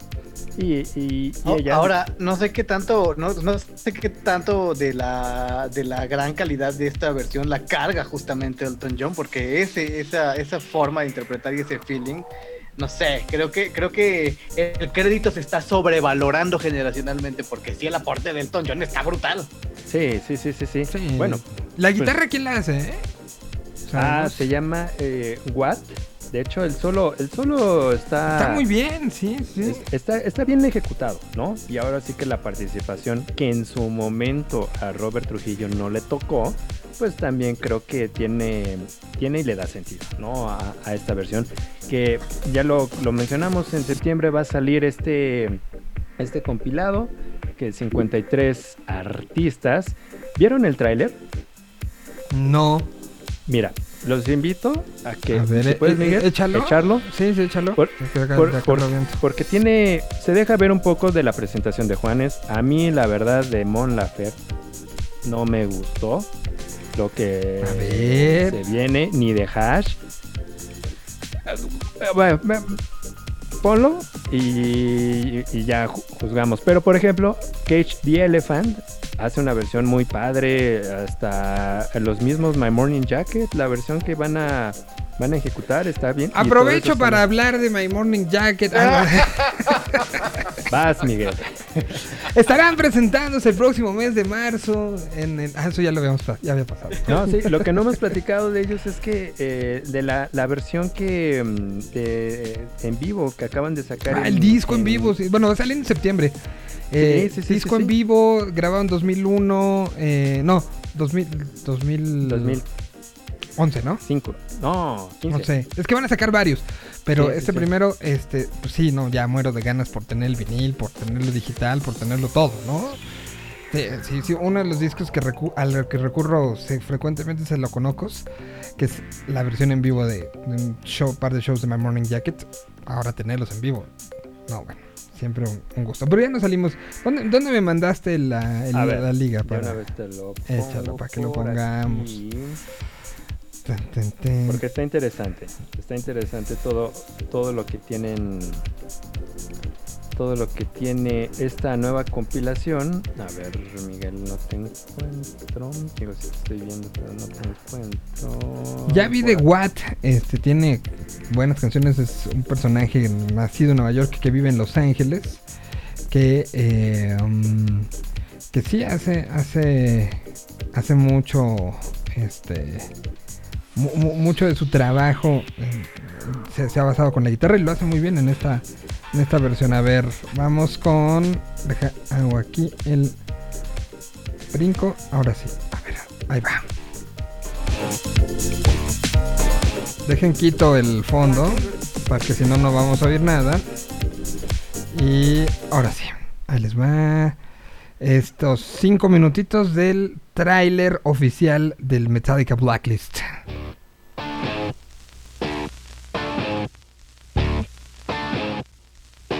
Blackened Recordings presents one album, 12 songs, 53 artists, unlimited possibilities, covering their favorite songs from the Black Album. All profits go to charity. Out September 10th.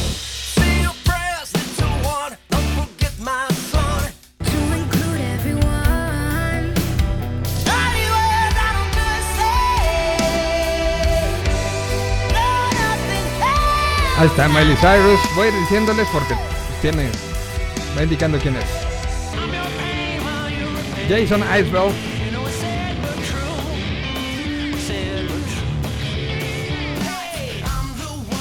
White Reaper. St. Vincent. YB. El Instituto Mexicano del Sonido. Royal Blood. Laferte. Dave Gahan. Wow. Life is ours, we live it Phoebe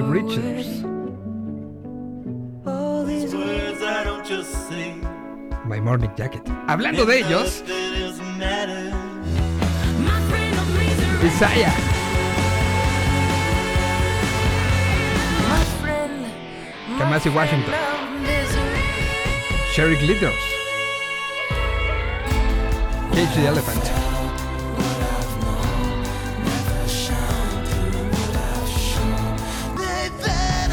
José Madero. Moses Sumney. Diet Siege.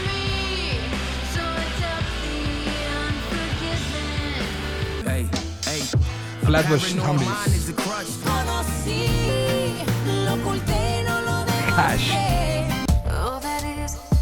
Tommy Ayowo. Then Hu, Idols.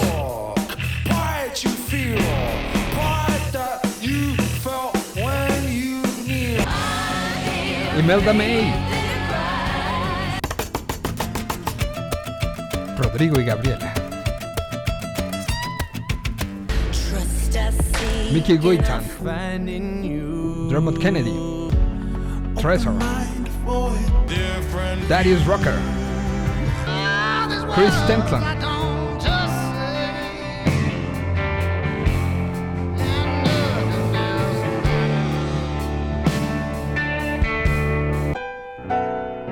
Igor Levitt.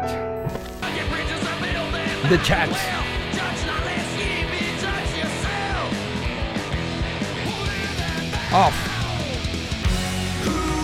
Biffy Clyro.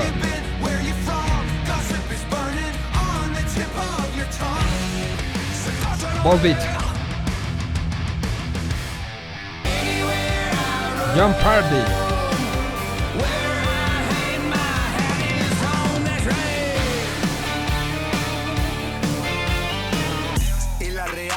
J Balvin.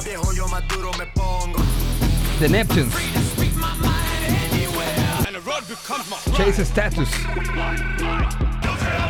Portugal the Man. PG Roxette. Sebastian.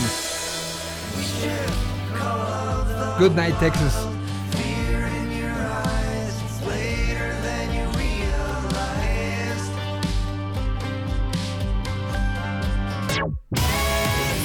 Reina Sawayama.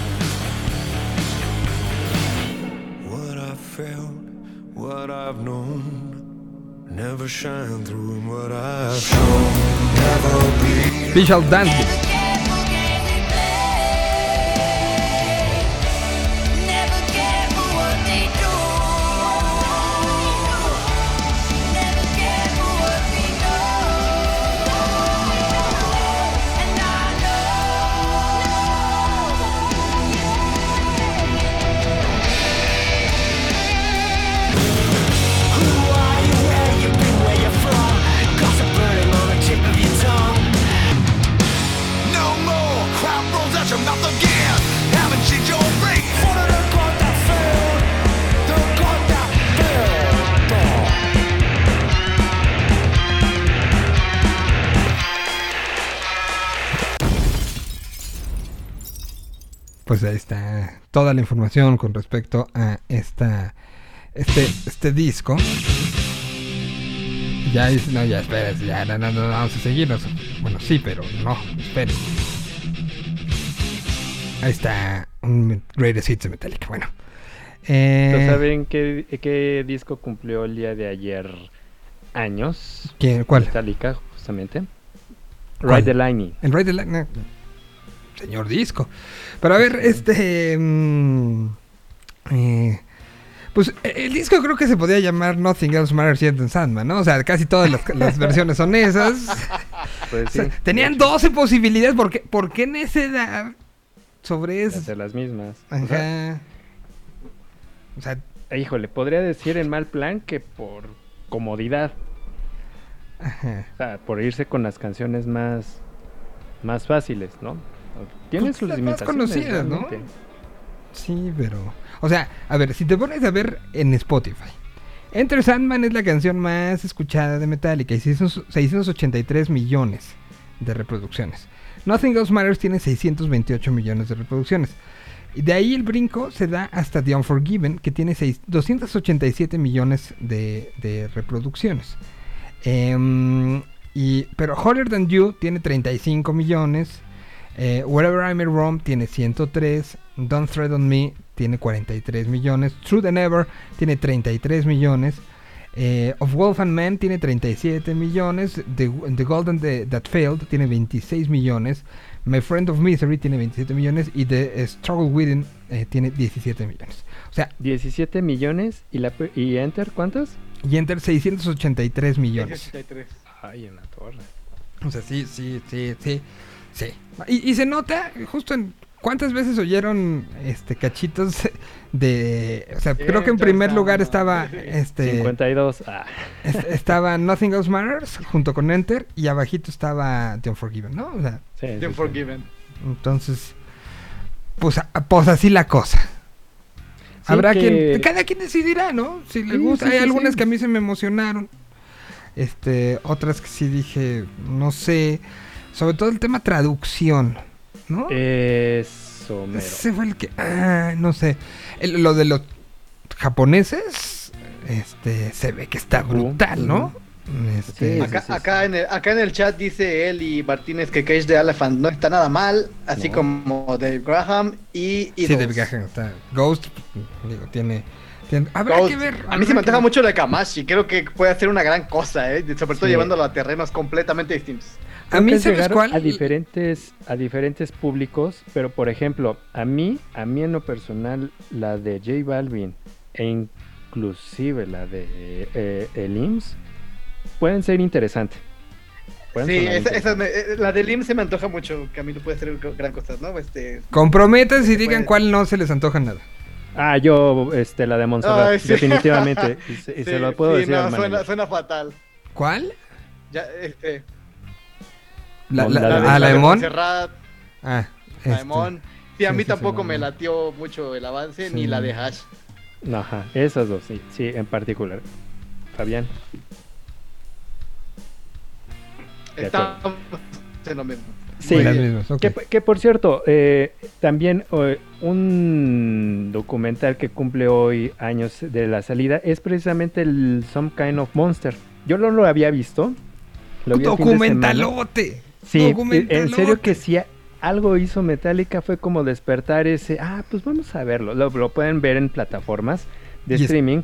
Y acabas enojado. dije, Acabas enojado, sí, sí, según Sí. yo. Sí, sí, sí. Y- pero hay cosas bastante relevantes, por ejemplo, para lo- lo- los que no, no tenían idea de lo que había pasado con, con James Hetfield o con este...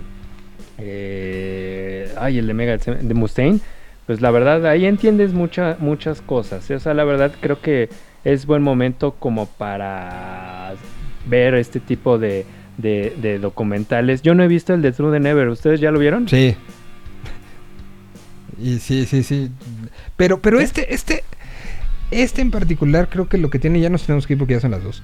Pero eh, este en particular, Some Kind of Monster, sí te habla de las carencias como seres humanos de la banda y cómo hay priorizaciones a ciertas cosas que hicieron, que podían haber este, hecho que todo se fue al diablo. Y, e incluso él entiendes un poco por qué eh, eh, la desaparición en el load y reload de ciertos elementos que trataron de incrustarlos a fuerza en el del regreso. O sea, y, y ves a James Hetfield como una persona que se desmorona enfrente de ti.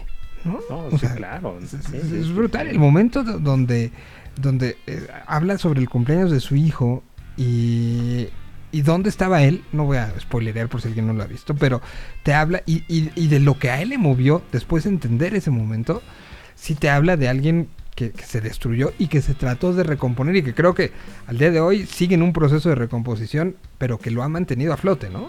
Con sus Sí, recaídas sí, y todo, sí, pero totalmente. Ahí muestran el lado, el, la- el otro lado irreal, ¿no? De una agrupación y aplica para, para varias. Eh, salió en, el, en un 28 de junio del 2004, así que lo pueden, pueden checar en camino hacia este, este disco. Bueno, vámonos. Bueno, vámonos, que tengan un excelente día, señor de lentes, gracias. Nos vemos, nos vemos. Nos escuchamos pronto, señores. Este, nos vemos, señor eh, Ricardo Castañeda, de las redes sociales de, todo el proyecto Headbanging, ¿cuáles son? Sí, lo, lo pueden encontrar en la página de internet que es www.headbanging.com.mx y en Instagram, Twitter y Facebook como Headbanging MX. Perfecto. Y en la playlist en Spotify. Bye. Nosotros nos vamos, cuídense, ahora sí, adiós.